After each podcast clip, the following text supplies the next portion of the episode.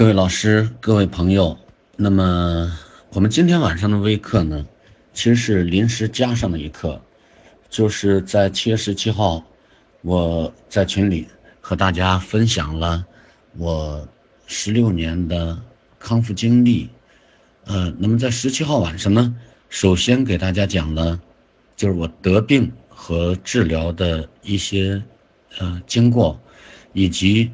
自己在治疗期间，啊，从患病之后到治疗，自己的一段心路历程。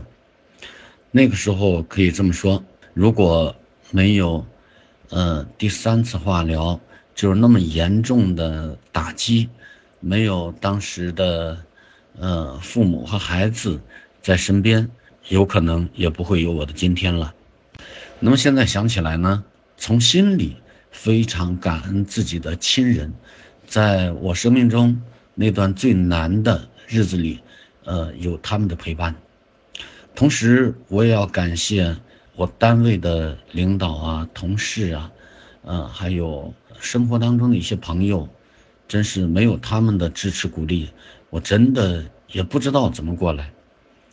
那个时候，我记得七月二十一号去北京。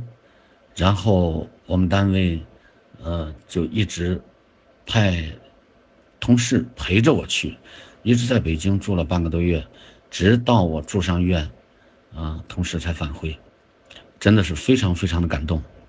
还有就是非常清晰的记得，二零零一年国庆节和中秋节是重叠的，呃，也就是说在中秋节，我们中国人非常注重的这个阖家。团聚的日子里，那一天有好几波朋友，那时候还没有动车和高铁，就是坐一夜的火车到北京，然后去看我，陪我一天，晚上再坐火车再返回淄博，真的是患难之交啊，就是见真情，呃，在一个人患难的时候，还有那么多人在用自己的一颗心温暖着你。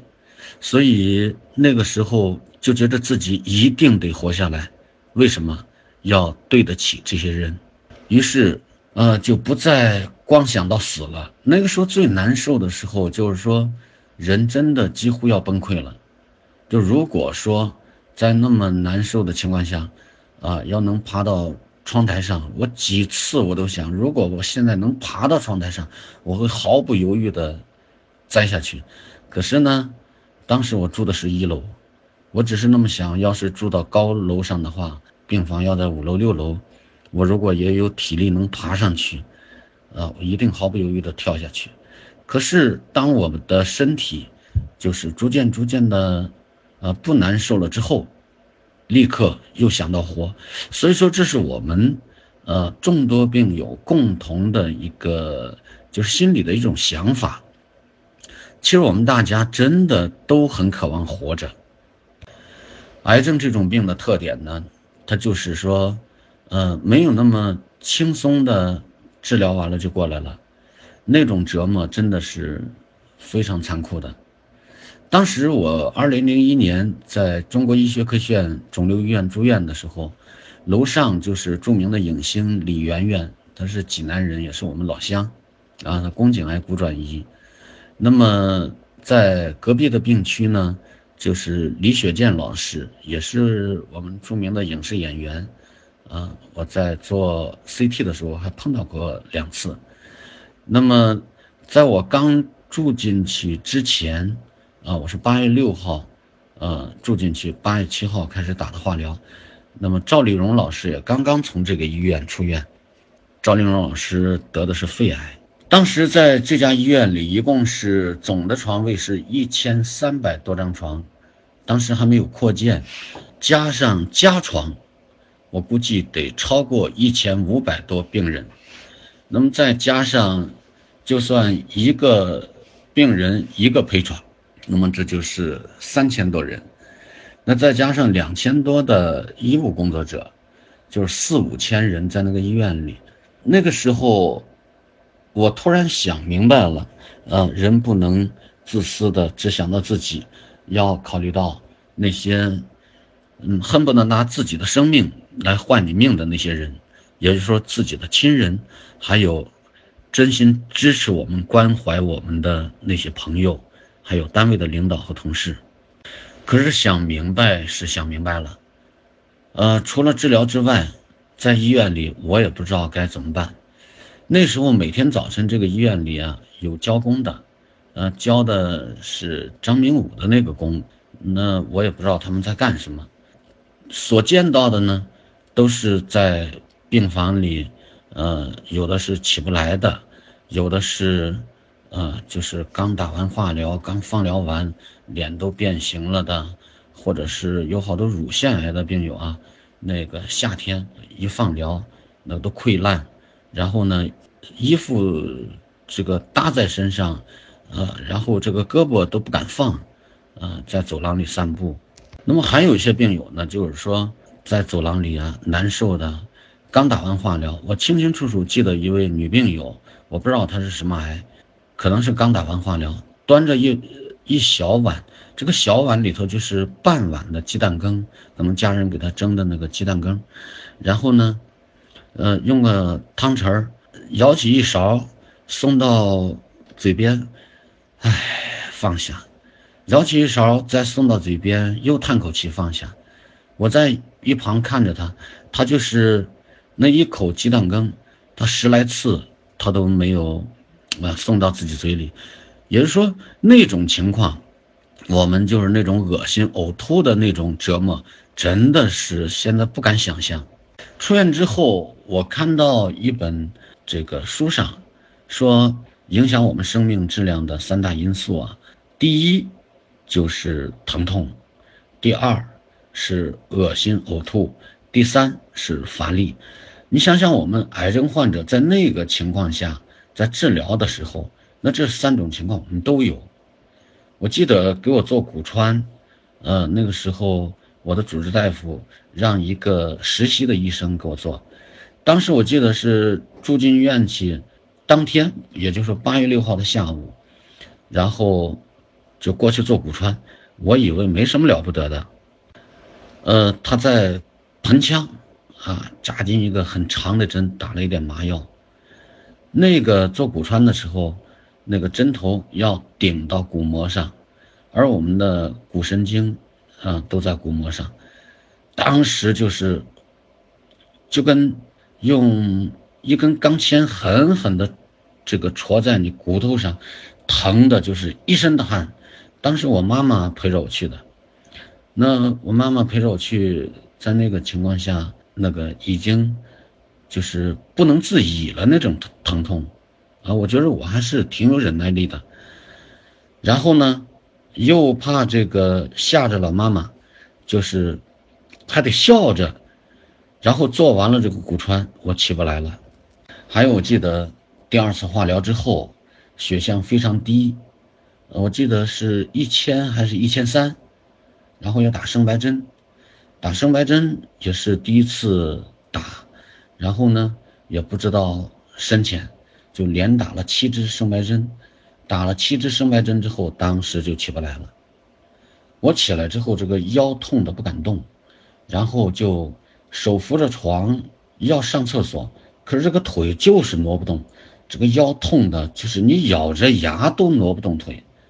所以那些情况，就是现在想起来，真是也不知道怎么过来的。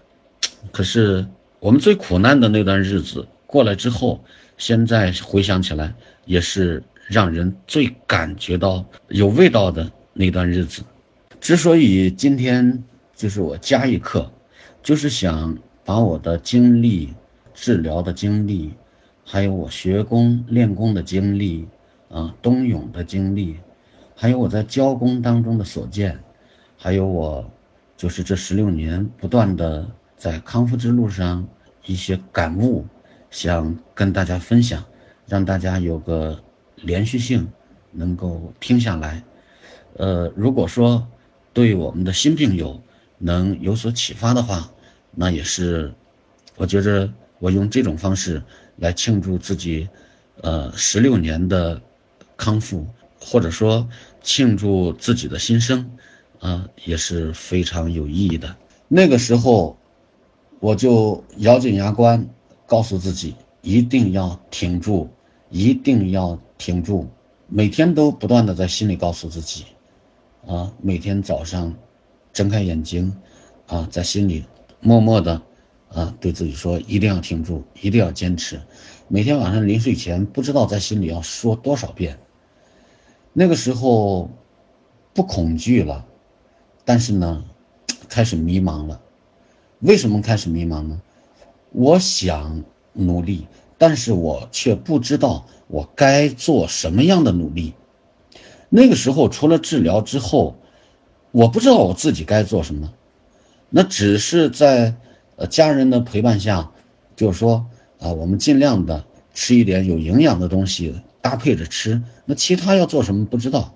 于是我觉得那段日子啊，真的是让我在迷茫中感到很痛苦的一段日子，有一个多月。为什么说感到很痛苦呢？当时因为医生说最多活两个月，是当着我面说的。虽然负气说出来一句“我最少要活两个月零一天”，我却不知道应该怎么办。如果治疗失败怎么办？因为当时医生就是很明确的告诉我，你的化疗剂量一定要大，因为你的肿瘤是二十多公分，二十乘十二乘八公分嘛。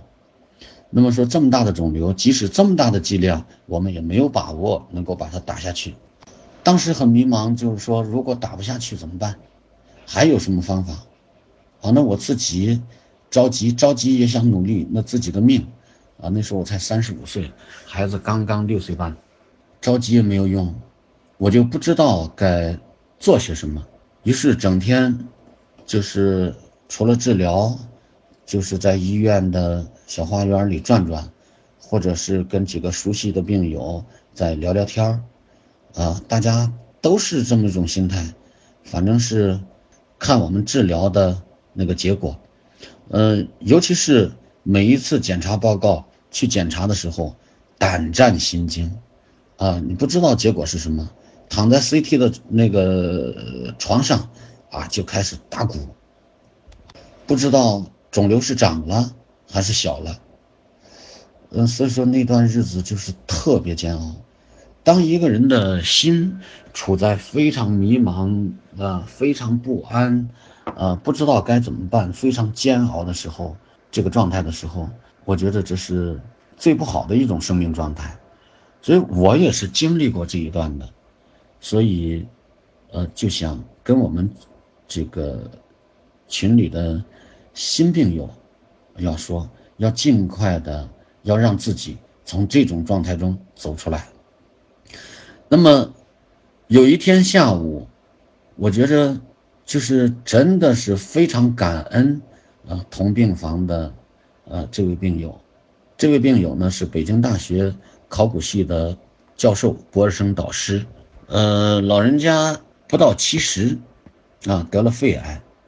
呃，住院的时候还带着博士生，啊，老两口都是教授，一个是北师大的教授，一个是北京大学的教授，呃，正好跟陈教授在一个病房，他十七床，我十八床，那么我们俩呢也经常交流，他呢当时每天早晨也出去锻炼，我每天早晨那时候也出去走走，但是我们俩都不知道国林功，有一天他从。外边回来，看我躺在床上愣神儿，于是呢就顺手递给我一本书，就是高文斌老师写的那本书《与癌症康复者谈抗癌》。我过一会儿把这本书发上来。陈教授把这本书递给我之后，跟我说：“小伙子，看看，呃，说这是一个癌症患者写的，他活了二十多年。”我一听，我赶紧接过来。因为这本书很薄，于是呢，我就接着翻开，我就在那看，这一看，我就被深深的吸引住了，因为他最后还附着柯岩老师的那篇著名的报告文学《癌症不等于死亡》。这本书我看了大概两个多小时就看完了，从三点多钟看到五点多钟，然后家里人送来饭。我连饭也没吃，我又从五点来钟看到八点来钟，连着看了两遍，真的是如饥似渴。看完了这本书，哇，心情那个敞亮啊！就为什么说这么敞亮？呃，第一，高文斌老师是从头到尾把自己得病，包括这个病理报告啊等等啊，就是康复的经历告诉我们，而且他呢，作为一个老军人，他是从一个军事家、战略家的高度来看待癌症和癌症的治疗。告诉我们得了癌症应该怎么办，同时我知道了郭林辛弃功，他后边附的那个癌症不等于死亡其实是个节选，虽然是节选，但让我知道了高文斌老师、于大元老师，因为科研，呃写过《周总理你在哪里》这首长诗，我是知道的，知道是著名作家，我就赶紧的问陈老，我说陈老。我说书里写的这些人还在吗？写这本书的高文斌老师还在吗？他说跟高文斌老师九四年去世了。呃，那么于大元老师还在，现在北京抗疫乐园在八一湖那个地方交工。他说当时说的是每天交工，于是这些抗疫明星的这些形象就深深的烙印在我的心里。当天晚上失眠了。为什么失眠？就说激动的、高兴的，哇！我要赶紧找到他们，我要见到他们，我要到底看看郭林七功是个什么样的功法，他为什么能够治病抗癌？非常焦急，一晚上真的是一夜无眠。第二天最早的一班车是五点三十，我五点钟就起来，起来洗漱完毕，喝了点水。然后接着就往那个院门口的那公交站牌跑，坐三十七路车，从那个医学科学院肿瘤医院，呃，一直坐到三十七路的终点，就是那个国宾馆那个地方，啊，钓鱼台国宾馆那个地方，就是我们的那个玉渊潭公园的东门。早晨那是最早的一班车，用了一个半小时。如果说平常在上下班的时候啊。得两个半小时也到不了，然后就进门买了个北京的那个炸饼，啊，一边走着一边吃。我记得是跟我妹妹第一次找到于大元老师，那么当天去了，我并不知道北京抗疫乐园是二四六日交工，那天去没有人，我也不知道国林气功什么样。啊，然后很失望的回来了，回来很郁闷，然后第二天就没时间去了。接着过了几天，心里还是念念不忘，又去了，又去一次，也不是二四六日，所以说还是没有找到，很失望。就说我当时这个刘备是三顾茅庐请诸葛亮，我那时候学工找老师。针灸跑了三次才找到老师，第三次，呃，我忘记了是礼拜天还是礼拜六。然后呢，是十月份的一天，我就和妹妹一起就到了玉渊潭公园，在玉渊潭公园从东门进去，还是买了点吃的，一边走一边吃。那时候打化疗。然后用激素，呃，也不知道什么原因，脚肿的很厉害，脚肿的穿一双布鞋都提不上鞋，于是就跟拖鞋一样，啊，踩着那样踏拉着啊穿那双鞋，然后就一路问着，又找到这个生命绿洲那个地方。这次走到那一看，哇，黑压压的一群人，有一个人站在中间。眉飞色舞，真的是，我觉得就眉飞色舞这个词儿，能够形容出当时的情况，啊，在给大家讲课，我一猜就是于大元老师，因为在《癌症不等死亡》里头，科研老师非常生动形象的在呃写他，然后我进去赶紧跑过去，拨开人群，就站到了最前面，就在那听，越听越感动，越听。啊，真的是心里越敞亮，越听心里就是觉得越有希望，然后就不知不觉的这个眼泪刷刷刷的就不停的在流，也不知道为什么流泪，反正眼泪就不停的在流。于大元老师讲着讲着课，就看到我在前面流泪，因为当时打化疗，头发几乎都掉没了，然后一看就是个新病号。于安老师就扫我说：“新来的？”啊，我说新来的。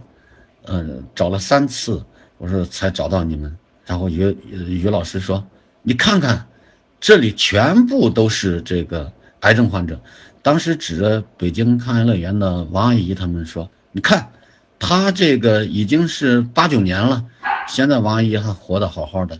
那么说得二十多年，快三十年了。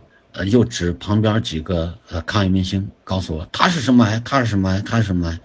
哎呀，我觉着。”他们都比我重，当时我就觉着死不了了。你知道，人的心一旦被打开，你的呃心里透进阳光去了，就我们的生命之火即将熄灭的呃那一刹那，又重新被点燃了，那个精神那种动力是多强大呢？在这个时候，我只感觉到浑身充满了无穷的力量。那么在。那天上午，我不知道我流了多少泪，啊，后边于大元老师讲的什么东西我也听不到了，然后我就自己沉浸在非常亢奋的一种情绪状态中。我说他们能行，我也能行，啊，我一定向他们学习。于大元老师那天是在何开芳老师的班上做动员讲第一课。讲第一课讲什么呢？就是讲如何正确看待自己得癌，呃，如何看待郭林新气功。哇，我觉着就是特受鼓舞。讲完课，紧接着就问，要办班是吗？我还不知道，当时就在办班，正好去了，就是第一天。然后说是这何开芳老师的班。我说何开芳老师是谁？我也不认识。然后就介绍何开芳老师。哇，我一看。真的是两眼炯炯有神，个子不高，非常精干的一位老太太，非常和蔼可亲。然后她又挺严肃，来之后拉着我手说：“好好过来学习吧，国林气功，保证能让你感觉越来越好。”哇，我就感觉到太这个幸运了，太有希望了。嗯，因为所有的那些病友，他和。住院所见到的那些病友完全是两个概念，就是他们都是啊那种非常乐观啊积极向上，相互之间非常的那种亲啊，我觉得真的就是像见到老朋友一样的那种感觉。于是当天就报上名，交上五十块钱，当时是交五十块钱，然后。就开始了我的学功生涯，因为正在化疗，所以说何开芳老师这是我的启蒙老师，他是把我引到国林气功之路上的第一位老师。当时在北京抗疫乐园是于大元老师挂帅，啊，孙云才老师、何开芳老师是于大元老师的左膀右臂。这几位老师啊，真的，我现在一直觉着。我自己真的非常幸运，一知道国林气功，一学功就找到了这些老师。于大元老师是郭林老师的亲传弟子，何开芳老师和孙云禅老师可以说也是郭林老师的学生吧。他们两位老人家得病的时候，在八一年、八二年那个时候，呃，也是多次听过郭林老师的课，郭林老师也给他们查过功，而且他们呢。他是国林气功研究会骨干成员，呃，像于大元老师是国林气功研究会的副会长，功理功法小组的组长。那么孙云才老师和何开发老师也都是当时研究会的，呃，是于大元老师的左膀右臂。那么在北京抗疫乐园呢，呃，何老师和孙老师更是于老师的得力助手。从零一年十月份开始，我就。踏进了北京抗癌乐园，踏上了郭林气功的学习之路，从此也走上了我的新生之路。我觉着开启了自己不一样的人生，因为那个时候啊非常清晰。啊，因为我们家也有肿瘤博士，你就家里没有肿瘤博士，我们也该清楚的认识到，呃，癌症，别说在当时，就是在现在，也是整个世界医学界面临的一个难题，还没有破解癌症的密码，所以单单依靠医学的治疗，想摆脱癌症的困扰，或者说摆脱癌症的阴影，那真的是几乎不可能的。呃，有没有幸运的？有。呃，做完手术，什么嗯治疗也没再做，然后呢也没练国林气功，他就好了。我觉得这是幸运的，但是我们不敢说每个人都会有这份幸运。说那个时候很焦虑，从见到于大元老师之后，啊，就心里就不再焦虑了，就那种干劲，你不知道有多强。嗯，住院的时候，每天四点半我就在就起床了。起床之后洗漱完毕，然后冬天那时候很黑很黑的，因为那个医院里的太平间就在这个小花园的一侧，所以说那个地方挺瘆人，总是五点半到小花园去。小花园五点半到六点，陆陆续续会有一些人啊就去了。那么在那里就是学什么功，就在那里练什么功。反正是从五点半学会一个自然性功，我就反复的练，呃，学会其他功再加上练。那么当时在学功的时候啊，我觉得是真的是非常的用心，啊，老师讲课我就拿着个本儿，因为在北京抗疫园那时候教工，就是都是在公园里，也没有教室，啊，然后就拿着个本儿站在那里，老师说什么就记，回去就看书。看不明白，下一次再问老师。还有就是说，嗯，今天比如说学了点步功，公交车上我就想着，啊，点步功，呃，治什么病的？然后他是怎么走啊？呃，怎么点脚、点手？啊，一二三步点，呃，这些就想。我记得有一次学这个三步点功，呃，一路上想得很清楚。我学功在学完。因为二十六日每天上午学功嘛，我去不了的时候，呃，或者我爱人或者我妹妹，啊，他们分别在陪床的时候就替我去学习。与这个何开芳老师还开玩笑，每次点名的时候一点林文，然后我爱人或我妹妹一答到，然后 何开芳老师就笑说又是个冒牌的，他知道我在打化疗就开玩笑。那时候的用心啊，也真的是帮了我。就在公交车上，我也在想，啊，吃饭的时候也想，啊，睡觉前也想，起来之后也得想一遍，然后才能起来。我觉得，真的就有一种什么呢？昼思，呃，夜想，然后做梦都想，甚至啊，做梦那天，呃，有一天，这个做梦还梦着跟老师讨论功法，就说那时候真的就很着迷。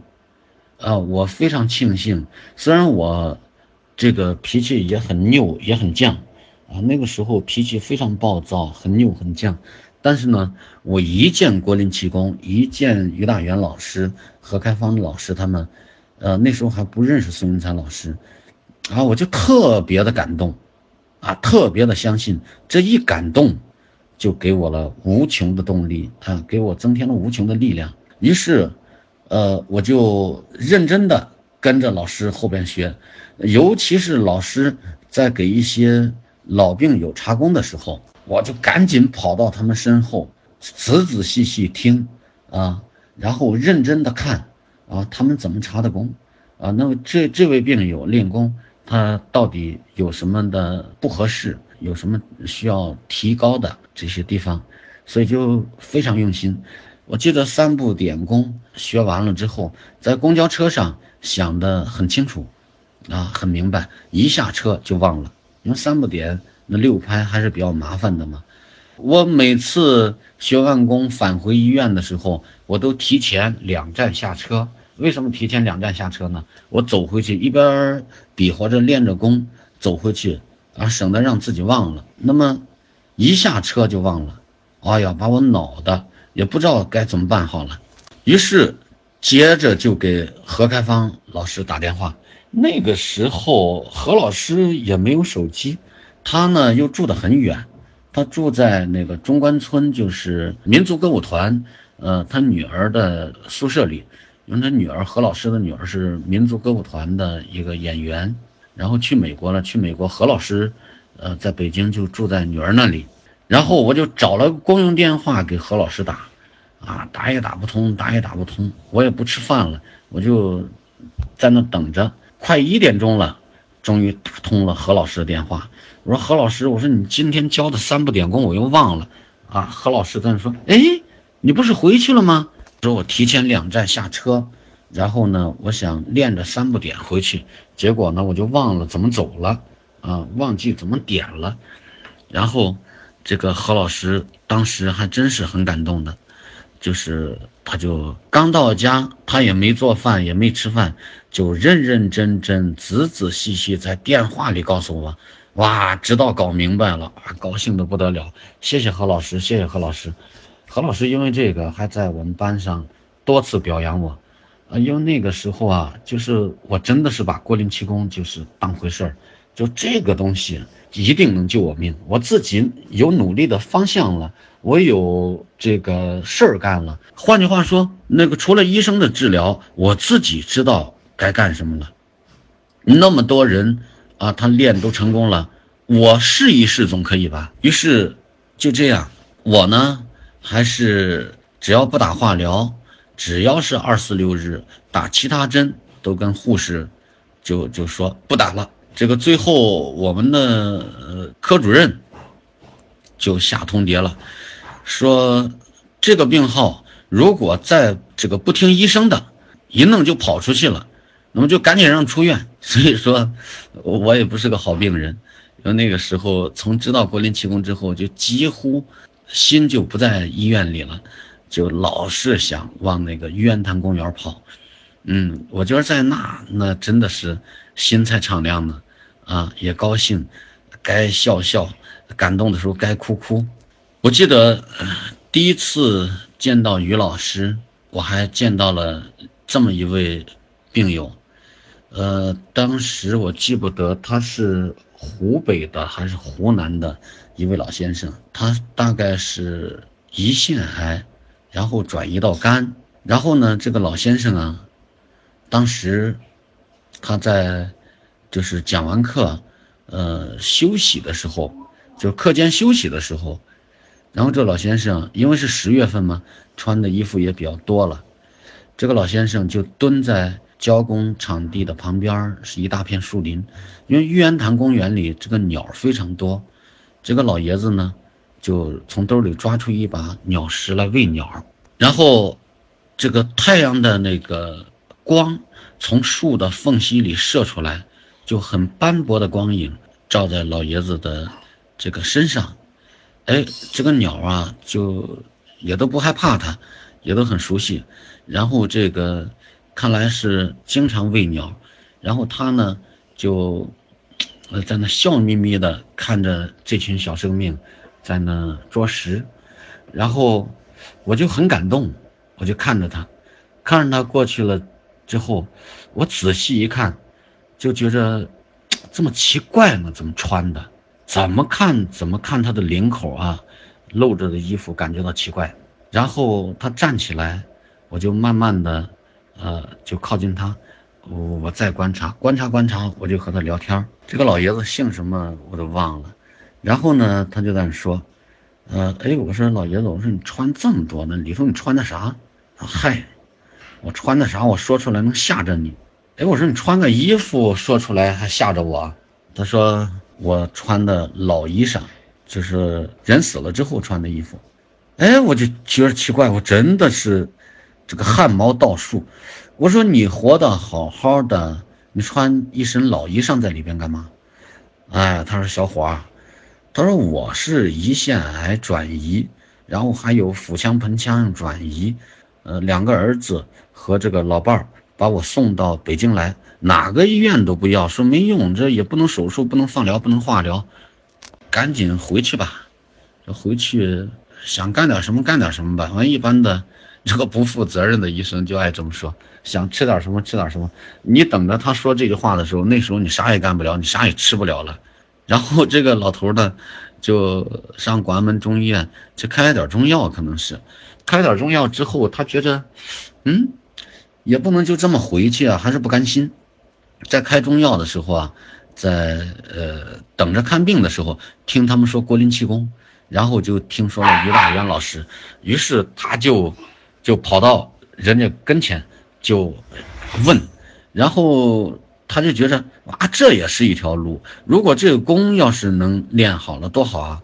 那个时候，据医生说，他也就两三个月的寿命。然后两个儿子和老伴儿呢，就陪着他到了玉渊潭公园。到玉渊潭公园之后，他一看，啊，他说我不用去医院了，他也不要我去，他也不要我，我就在这儿吧。然后跟两个儿子说，在附近去找找，给我租个房子，我和你妈就在这。住上一段时间，然后你们回去就行了。我什么时候不大行的时候再说。就这样，他就住在玉渊潭公园附近，就给他两个儿子跑了几天，就给他租了房子。租了房子之后，他住在北京，然后每天就泡在公园里。啊，上午有人啊，他就在那上课；上午没人啊，他就在那练功。啊，完然后喂鸟，就那样的，就这样一晃。半年过去了啊，他越来越好，越来越好。但病灶还在，但是他脸色、精神呀、体力呀、睡眠呀、吃饭呢，啊，包括大小便都越来越好。他跟他老伴说：“这样活着多好啊！”然后他就在那待上瘾了，哪个老师办班他都参加，因为北京抗疫乐园就是这些老师。直到现在，呃，现在可能也是，就是说，只要一次交费，重复学习永远不收费。当时我在于大元老师家里啊，淄博的病友去上北京学习，然后我领着他们去到于大元老师家里去看于老师，啊，我也说过这句话，我说于老师，我说将来我也想教功，我说如果我要是能成为教功老师的话，啊，只要是学员呃重复上，只要是学员这个去复训。我也永远不收费。这句话说了之后，直到现在，我们淄博抗疫乐园一直是秉承着这个原则，就是只要是同类的班，你交过费的或者学习过的，再上同类的班，我们是永远不收费的。就是我们给谁查功，给谁安排功法什么的，从来没有收过费。我觉着那是不应该的。然后于老师说，好好学习。那么现在淄博我也去过。说那个，呃，曾经在那教过功，也不知道现在有没有练的。我说我不知道，我说我回去之后看一看。如果说有练的，我们就立刻要联合起来。如果说呃淄博没有练这个功的，我说我就把这个功在当地传播开来。然后于老师咱说好，那个如果说你在当地搞起来需要我的话，我去给你讲课。哎呀，当时好感动，好感动！我觉得这些老师，像于大元老师、孙云才老师、何开芳老师，他不仅是我生命当中的贵人，而且他是我人生的导师。直到现在，我去北京，只要有空的时候，我都要一个人静静的，啊，在八一湖畔，啊，在生命绿洲，啊，那块大石头那地方坐一下。回味当时的、当年的那份情景，寻找当年的那份感觉。到现在见到北京抗疫乐园的这些老师们，依然觉得非常非常的亲。那么说，当天我和妹妹见到于大元老师的那天，啊，对，正好是礼拜天，我记得，呃，我记起来了，正好是礼拜天。因为什么呢？那天公园里人满满的。就是唱歌的、跳舞的、打太极拳的、打排球的、羽毛球的，啊，那人满满的，没有一点空的地方。然后我就觉着，啊，这天也变得那么蓝了，这个就包括这个花也那么鲜艳了，啊，树叶也那么翠绿了，见着谁都觉得可亲可亲，都想去拥抱人家。于是，在回医院的路上，我们在从公园往出走嘛，我就跟我妹妹说：“我说妹妹，你看这像不像解放区？”我妹妹当时一愣，说：“解放区？”我说：“对呀。”他对哥像解放区，癌症患者的解放区。哇，他这么一说，我的眼泪又流出来了。那时候也提不上鞋，脚肿。然后我说，咱想象一下，这就是延安。我说，那么我是八九岁的小男孩，你是四五岁的小丫头，然后我们俩手里一人拿着一面小纸旗，然后手拉着手蹦蹦跳跳的唱《解放区的天》，会怎么样？然后我妹妹说，这么多人人不看咱。我说在北京，你认识谁？谁认识你啊？到这个时候了，还不知道明天活着吧？谁愿看谁看。我说走，拉起手来，然后就一边蹦着一边跳着。那时候头上一根头发都没有，光光的，就唱着《解放区的天是明朗的天》。真的，我觉得是一边唱，哎，心里。高兴着，然后那个泪止不住的扑簌簌的往下流，就直到现在，就是那个情景在我心中真的是深深的烙印在我心里，无法磨灭的、无法抹去的一份记忆。就是不顾别人一脸的惊讶，说这两个人怎么了？这一男一女，这两个人怎么了？就从他们眼神里都能看出他们在问，啊，也不顾别人一脸的惊讶，我们就一直唱着。因为从生命绿洲那个地方要走到玉渊潭公园的东门得二十多分钟，我们就一直蹦蹦跳跳唱着《解放区的天是明朗的天》，就走到了这个玉渊潭的东门。那么走到玉渊潭的东门，坐上了公交车之后，我和妹妹还在兴高采烈的在谈论着。啊，我说这个地方真好。我说妹妹，我突然想。嗯，我活着有事儿干了。妹妹说：“你要干啥？”我说：“我回到淄博，如果淄博有这样的组织，我立刻加入进去。啊，我好了之后，我看看，我再去帮助那些新病号。呃，如果没有这样的组织，我就要发起这样的组织，我就是那个发起人。”啊，当时跟妹妹兴高采烈地谈论着，不知不觉到了医院。呃，我觉着从那天开始。我的新生命也就开始了。从那个时候，我就不间断的参加北京康安乐园，呃，于大元老师、何开芳老师、孙才老师那个所有的班，呃，只要他们三位老师教的、带的这个班，呃，从零一年十月，啊，我第一次见到他们开始。到零三年十月，也就是北京康安乐园成立大会前夕，啊，我一次都没有落过。那么，也非常感恩那段日子，就是说那个时候没有动车，没有高铁，啊，有的时候连卧铺也买不到，买不到卧铺，我就只能是坐硬座，啊，就是几乎不到两个月就一次北京要学习，自学习二十天、二十一天。就是这样往返于淄博和北京，北京淄博就这样的。有一次在金水宾馆，于大元老师讲课，那么孙云才老师主持啊。那次何开芳老师没有参加，我看到病友都找孙妈妈在这个说话，我也不知道这个他是谁。然后呢？一问，说是孙云才老师。因为虽然没见过，但孙云才老师大名在北京康安乐园是鼎鼎有名的。孙云才老师被称为“癌症王国”的癌总理啊，就是他对所有的病友真的都是和蔼可亲。值呢，我就写了一些东西，其中一篇是一万多字的。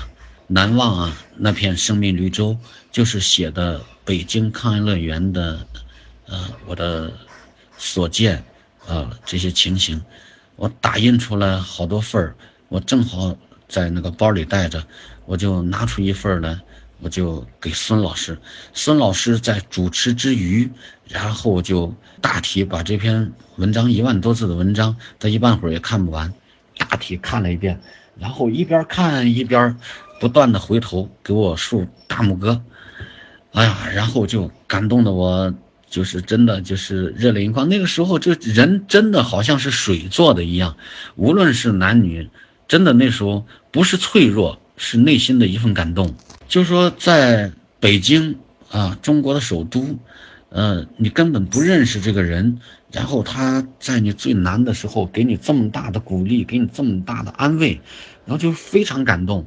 一结束，孙老师就赶紧的就跑到我身边，：“小伙子，你那我我没看完，我大体翻了翻，你写的太棒了。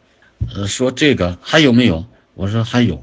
说你拿出一份来，我再给于老师。他又要了一份给于老师，然后他说。”接着就问，说你在哪住啊？我说在八一湖旁边那个小旅店，呃，一晚上十块钱吧，是十二万，呃，是十二块钱。哎，他说你不用在那住，他说我们家就我和老伴儿，你上我们家住。我第一天见孙老师，他就这么说，我哪好意思说上人家住呢？然后又又开始讲课，呃，讲完课就下课了，下课我就往出走。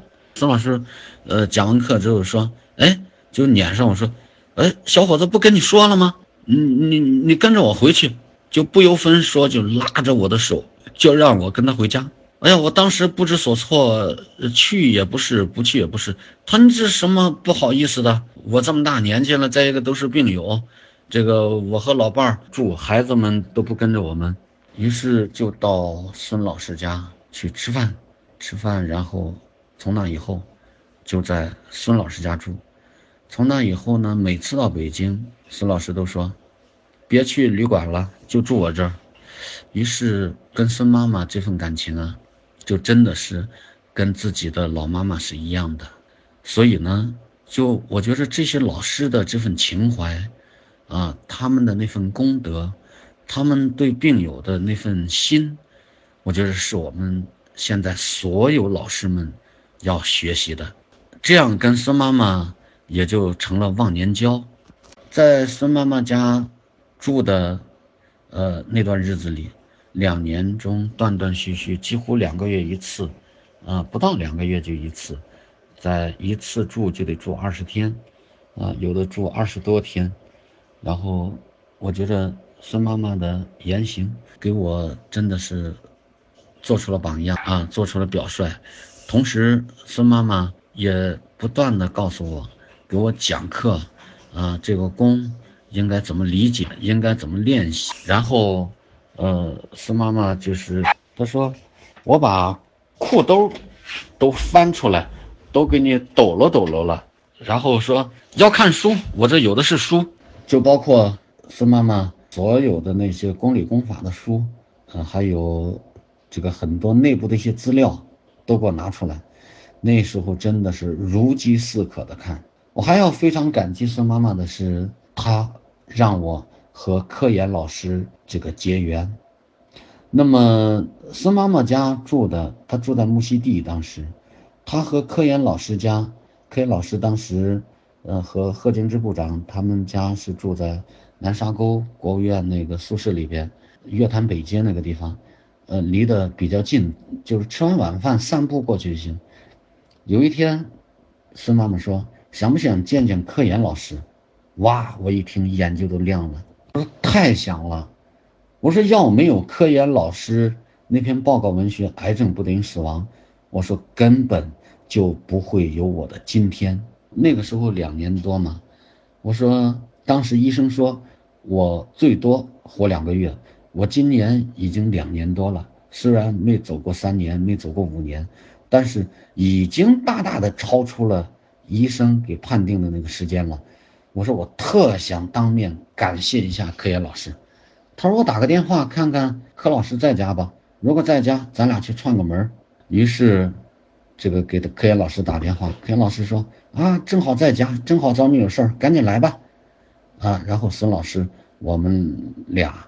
就赶紧下楼上科研老师家去，一路上，孙老师跟我聊着贺敬之部长，聊着科研老师，聊着科研老师和癌症患者的结缘，然后我就挎着老妈妈的胳膊，我觉得就好像挎着自己妈的胳膊一样，哇，就是非常温暖的往科研老师家里走，推开门，然后科研老师，啊，非常的慈祥，啊，非常的亲和。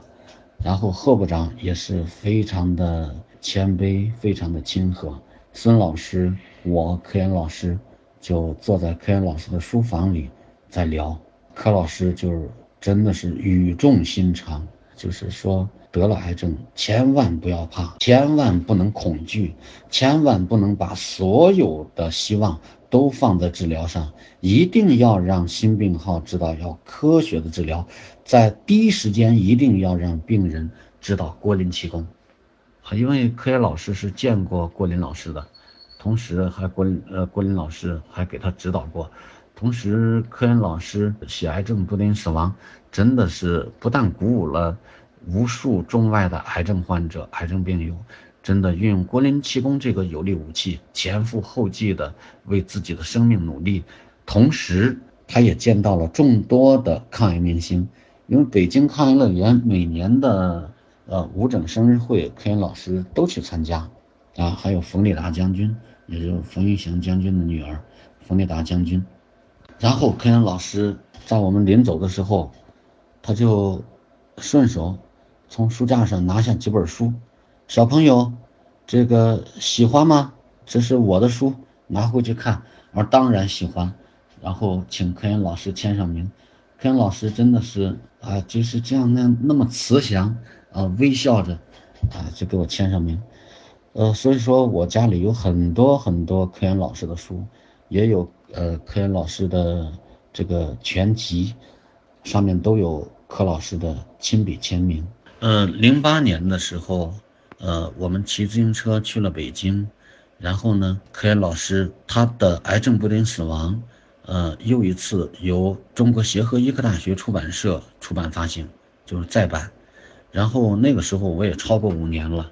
那个时候，科研老师就嘱咐我说：“你已经五年了，虽然说不上是抗疫明星，但是你当时的情况那么重，呃，也算闯关成功，闯过来了。你也写一篇吧。”于是，科研老师就把我的一篇文章也收了进去。科研老师当时把最新出版的书就在他们家里给我签上名，啊，然后送给我，也成为我现在真的是非常珍贵的。呃，一份记忆，呃，就是这本《癌症不等于死亡》，这是零八年由协和医科大学出版社再版的，上面有科研老师给我的签名。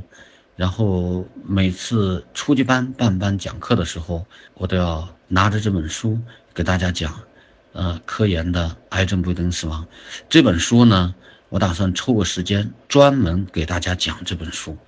这本书几乎是放在我床头，要经常翻翻看看。从中汲取力量的一本书，也让我明白了郭林气功为什么要坚持，郭林气功对癌症患者的帮助。那么在跟孙老师交往的日子当中，我知道孙老师是双乳切除，然后又有肺转移。孙老师今年是三十三十六年，三十七年了，他一直是坚持冬泳。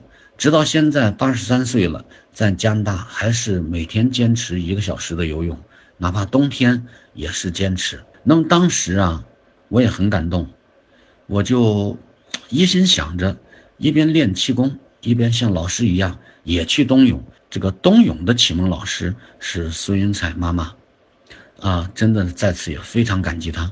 抽个时间，我专门给大家讲讲我冬泳的那段经历。也是那段经历，也是在心里不可磨灭。所以呢，就是直到现在和孙妈妈说起来也是非常亲。从零一年十月份，呃，第一次见到于大元老师、何开芳老师，以后又见到孙云彩老师和三位老师结下缘之后，我觉着我得病不是一个灾难，对我来说，也不是我生命当中的一个苦难。是用得病的这个缘分，要和郭林气功，要和这些恩师们结缘的。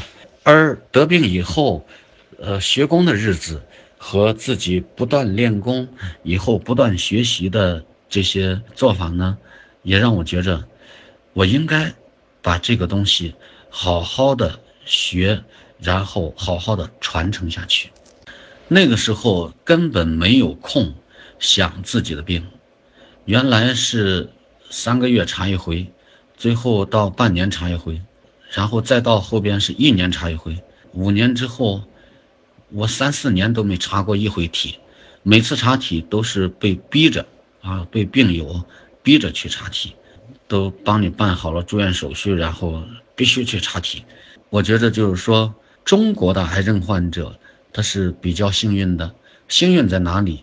就是我们除了西医的治疗之外，虽然我们西医对于癌症治疗的水平比起美国、比起欧洲还有很大的距离，但是，呃，比起一般的这个国家还是可以的。就是说，我们得了癌症，在中国不仅有西医，我们还有中医，啊，还有群体抗癌，还有气功，还有那么多可亲、可爱、可敬的。这些老师在前面引领着我们，我觉着比国外的患者不知道要幸运多少倍。所以呢，在此要深深的感恩我们都没有见过面的那位恩师，我们敬爱的郭林老师，要深深的感恩把我们引上这条路的第一个老师。对于我个人来说。要感恩于大元老师、何开芳老师、孙云才老师，感恩北京抗癌乐园所有的老师们，感恩支持我生命成长的亲人、朋友，还有所有的病友们。那么我第二讲的题目呢，其实总结起来就叫新生之路，十六年风雨彩虹，我的学功和练功的经历，这里头。只是说到了学功的经历，我练功和冬泳的经历啊，这一个小时肯定讲不完。那么我到下一次，再给大家分享我练功和冬泳的经历。我觉着这些经历啊，对我们新病人一定会有启发。好，今天的讲课就到这里，感谢各位老师、各位朋友的收听，祝大家越来越好，祝大家晚安。